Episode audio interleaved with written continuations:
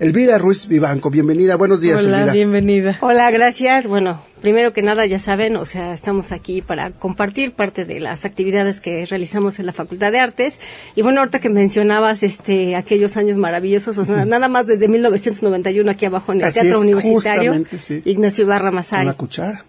Con la cuchara, con creación teatral Así y bueno, es. ahora con los elencos eh, de la Facultad de Artes, particularmente del Colegio de Arte Dramático de la UAP. Exactamente. Excelente. Y justamente eh, eh, hablando de, de este tema de formación, hoy eh, nos vas a platicar de, de una puesta en escena muy interesante. Primero, porque digamos que la vamos a dividir en dos partes. La primera que hoy en un ratito más a las 11 de la mañana justamente en este teatro se va a realizar eh, a manera de examen profesional de, de Víctor Manuel Prieto, este chico de alumno de, de la Facultad de Artes, y que después va a tener un- unas pequeñas presentaciones o unas presentaciones en, en la terminal del estudio allá en Ciudad Universitaria.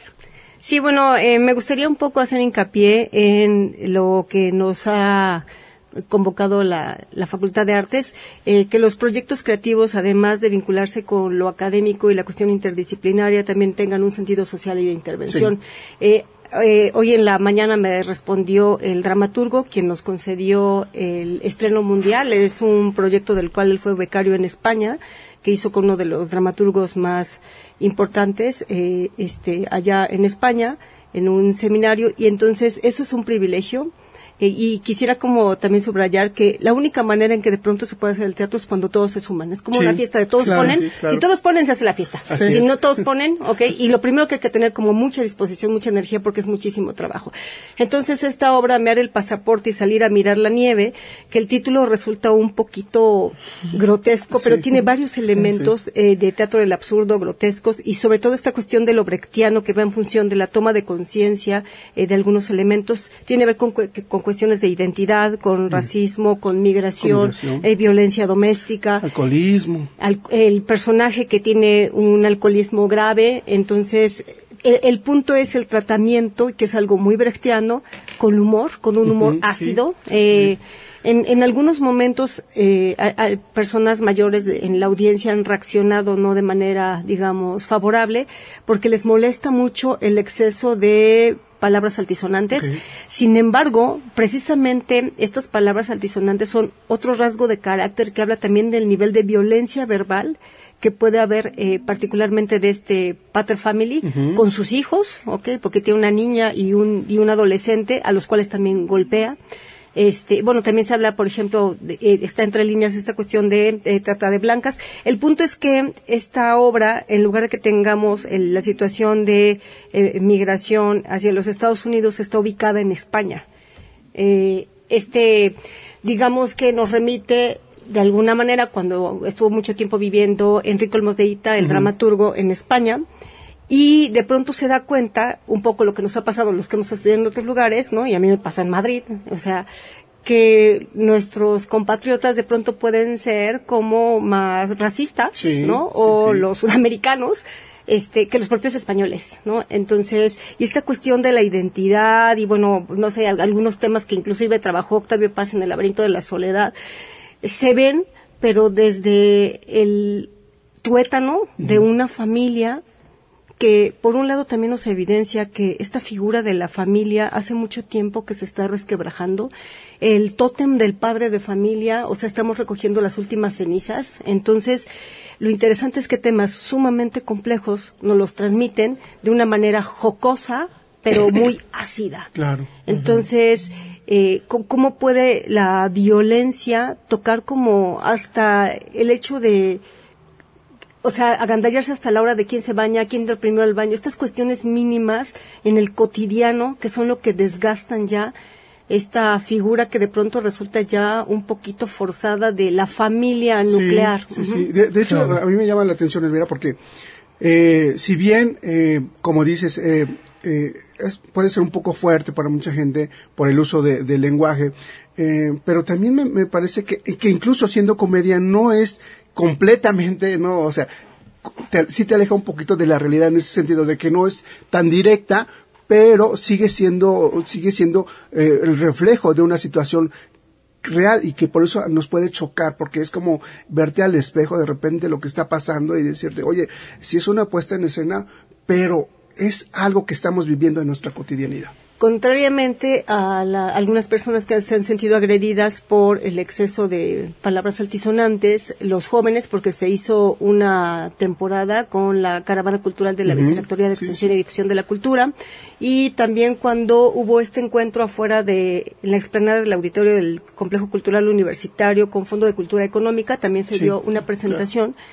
Eh, el público joven y las mujeres ¿ok? Muchas madres de familia, madres solteras, reaccionan muy favorablemente. O sea, en esa función que se dio cuando fue el encuentro con Fondo de Cultura Económica, eh, eran varias profesoras que fueron a comprar libros y, bueno, ya en corto nos dijeron que eran madres solteras y que se sentían muy identificadas y que eh, particularmente una de ellas dijo, es que yo soy madre soltera por elección porque estaba yo harta de ver eso, o sea, desde mis abuelos, o sea, mis padres, y yo no quería repetir esa fórmula.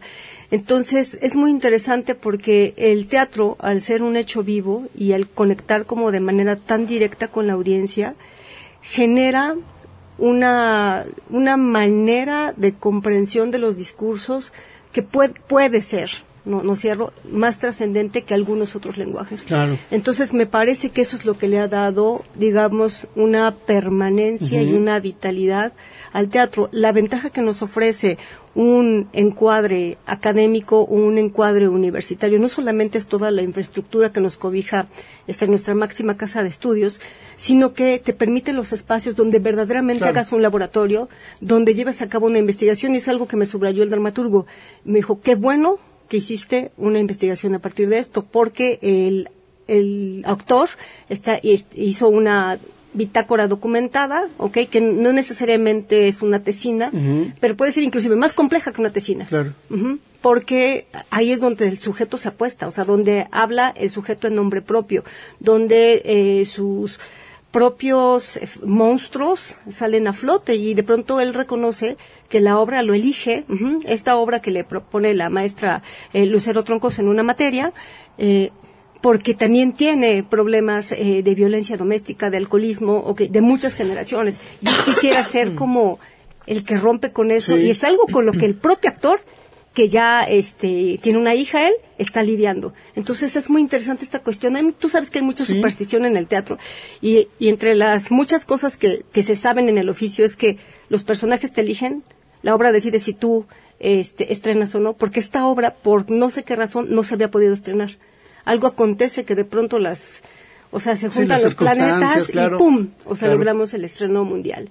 Entonces, y para cerrar como este comentario, en la cuestión del unipersonal. Eso es muy interesante porque permite un gran desenvolvimiento y una exploración, no solamente del histrionismo y las cuestiones de los matices, sino también el poner, digamos, a prueba o sea, lo que se supone que te tiene que transmitir todo un plan de estudios. Y lo digo en el sentido autocrítico, que de pronto entre una estructura de documentos, de un plan de estudio, eh, programas y la puesta en praxis, tenemos ahí huecos, ¿no? Intersticios en los cuales nos podemos colar. Entonces, eh, yo les digo a los, a los chavos, casi trabajo con eh, los intermedios y avanzados, o ya para terminar, eh, o semiprofesionales, es que no se rasgan las vestiduras, que se pongan a trabajar. Si hay asignaturas pendientes, o sea, no, no puedes depender, ok, de un semestre de clases para resolver cuestiones corporales, mentales, vocales, anímicas. O sea, hay mucho trabajo que es de otro espacio. Sí, por supuesto. Y, además me parece que bueno, dos circunstancias que, que, también es importante platicar. Uno, eh, el actor, eh, como pues sí, que como representante o que forma o que crea un personaje a partir de un texto, eh, qué tanto lucha con sus propios demonios, ¿no? Qué tanto de esto puede utilizar para decir, oye, estoy haciendo un discurso con lo que yo no, en mi vida real no estoy de acuerdo. Entonces también creo que armar este le da un carácter de, de, de, dependiendo de, de, cada, de cada actor y por lo tanto también una personalidad al personaje, aunque se estuviera montando paralelamente cada uno tendría sus, sus puntos de atracción, que, que es justamente el trabajo de, del actor que, que, hace todos los días. Mira, eh, hubo una, un ensayo en particular, okay, donde el actor eh, tuvo una expresión de violencia que casi rompe la mesa. Entonces, hay, tú sabes que en el oficio hay muchas cosas, ¿no? O sea, que, que consabidas como me la juego, Y bueno, quisiera citar eh, a Joaquín Phoenix y a Hitler con el guasón. Sí. Entonces, la diferencia entre uno y otro es que uno estaba evidentemente contenido, con una metodología actoral clara y con, si bien es cierto que ahora el trabajo que uno ve de Joaquín Phoenix, que es extraordinario, eh, él se abisma, pero se abisma dentro del coto de que esto es una convención y es actuación. Esta, este limen, este hilito, es mínimo. Entonces, cuando hay personajes que demandan a nivel subjetivo una entrega donde pone en riesgo la propia efectividad de los actores, me parece que no necesariamente todos los directores de actuación, ¿ok? No necesariamente tendríamos como las herramientas para contener. Entonces, ahí sale un tema nodal, tanto a nivel de pedagogía actual, pero sobre todo a nivel ético. Claro. Entonces, ahora como que estoy eh, revisando eh, su escrito, o sea, el punto y un, poco lo que también les he transmitido a mis estudiantes de dirección de actores, de cine, es que hay espacios que son de determinadas profesiones para contener. Entonces, si yo no sé contener a alguien, no lo voy a aventar al mar abierto. Sí, claro. O sea, si no soy buen salvavidas, no lo voy a aventar a mar abierto, valga la metáfora. Entonces es muy interesante porque esa sesión donde casi rompe la, la mesa y terminó así, así fatal, llorando no sé qué, no sé cuándo, lo dejé que lo sacara, volvimos a ensayar, volvimos a ensayar, volvimos a ensayar, corte A, trabajo de mesa y entonces, y como un recurso, ¿no? Como un recurso técnico, pero también es importante esta cuestión de tocar el núcleo duro que te demanda ciertos personajes. Claro. O sea, en este caso porque el actor, o sea, pues no es un veinteañero, ¿no? Entonces, ya, digamos que tiene también la cuestión de la experiencia de vida, por eso se habla, por ejemplo, otro lugar común, Hamlet no lo va a hacer un chamaco de 20 años, o sea, acaba de, mostrar, de montar la compañía nacional Hamlet, y la actriz, o sea, tiene 40 años en escena. En escena no 40 años de edad. Toda la experiencia. Elvira, y en ese sentido, por ejemplo, ¿cómo es eh, un, examen profesional? ¿Quiénes califican? ¿Cómo califican? Eh, ¿Cuánto tiempo este es la, se presenta la obra completa? Eh, ¿Hay otros personajes? ¿Es un monólogo? En este caso es un unipersonal, el actor hace todos los personajes, entonces eso implica como un diapasón, digamos, considerablemente amplio. Eh, y entonces lo que procede es que los eh, sinodales vean la obra, ya han tenido como seguimiento con él, ya les envió su documento, ellos dan las correcciones y cuando después de que de la función él defiende su proyecto como tal, cual como un examen profesional de defensa de tesis vienen preguntas y entonces se le casi siempre hay como otras recomendaciones no eh, el punto es que, bueno, el examen profesional ya es como la cereza en el pastel. En realidad, lo más importante es como el procedimiento y todo lo que va aconteciendo. Afortunadamente, tuvimos la oportunidad de que se diera la temporada en giras en los diferentes centros regionales, en las preparatorias. Y entonces, ese también es importante porque no es una cuestión endogámica de hago las funciones para mis compañeros y para mi mamá, o sea, sino donde te encuentras audiencias que no les interesa ver teatro y lo que quieren es estar jugando los chavos, ¿no? Entonces. O como eh, eh, también el espacio en donde justamente la función de mañana, hoy va a ser el examen profesional, aquí abajito en el teatro a las 11, pero de repente trasladar todas estas emociones también a un espacio diferente cada vez, un espacio donde no es el, digamos, espacio teatral. el espacio teatral justamente, entonces adaptarte a estas características en donde los mismos usuarios del espacio tienen su misma dinámica, es decir, en este caso va a ser en las terminales del Estúa allá frente eh, ah, al estadio. Mañana a las 12 y a las 14 horas. Exactamente, entonces llegan, están esperando su autobús, están en otra dinámica, pero y entonces eso también es un reto para eh, quien hace el montaje, ¿no? Ajá, la cuestión de sostener, ¿no? Que también nosotros tenemos como muchos lugares comunes en el oficio, ¿no? O sea, lo, que no viene en los libros, o sea, profesional es el que sostiene en cualquier circunstancia. Entonces, esta cuestión de intervenir espacios no teatrales, ok, decía Héctor Azar, todo espacio vital es un espacio teatral. Entonces es muy interesante porque en lugar de que estén ahí los chavos con el teléfono móvil y viendo las redes sociales o nada más ahí papaloteando, o sea, tienen la oportunidad de ver una puesta en escena que por el, digamos, el, tratamiento temático, o sea, y la manera como se lleva a cabo, o sea, hay un momento en que los jala. Y eso es como, digamos, la parte de experiencia del actor y donde él se prueba, o sea, se mide, ¿no? O sea, qué tanto estoy llegando, qué tanto estoy impactando, cuán claros son mis elementos gestuales en el lenguaje, o sea, eh, lo que considero yo que estoy este procesando le está llegando al otro, Sí. ¿ok? cómo reacciona el otro y un poco el termómetro es cuando la- las reacciones y luego que muchos este chavos se acercan al actor, ¿no? Y, siempre es bueno cómo le haces, Claro. ¿no? O sea, cómo le haces para convertirte en otro. Bueno, esto es una metodología, o sea, hay una técnica, ¿ok? Así como hay una técnica para tocar el, el violín y el piano o para bailar ballet, también hay una técnica actoral.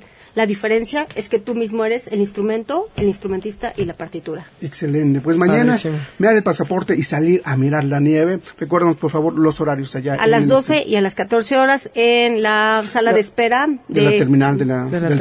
central, de- del Estú. de- En, de- en Ciudad Universitaria. exactamente. Elvira, muchísimas gracias. Pues estamos al pendiente. Felicidades por todo tu trabajo. Felicidades, por supuesto, a Víctor Manuel y a toda la gente involucrada. Adiós.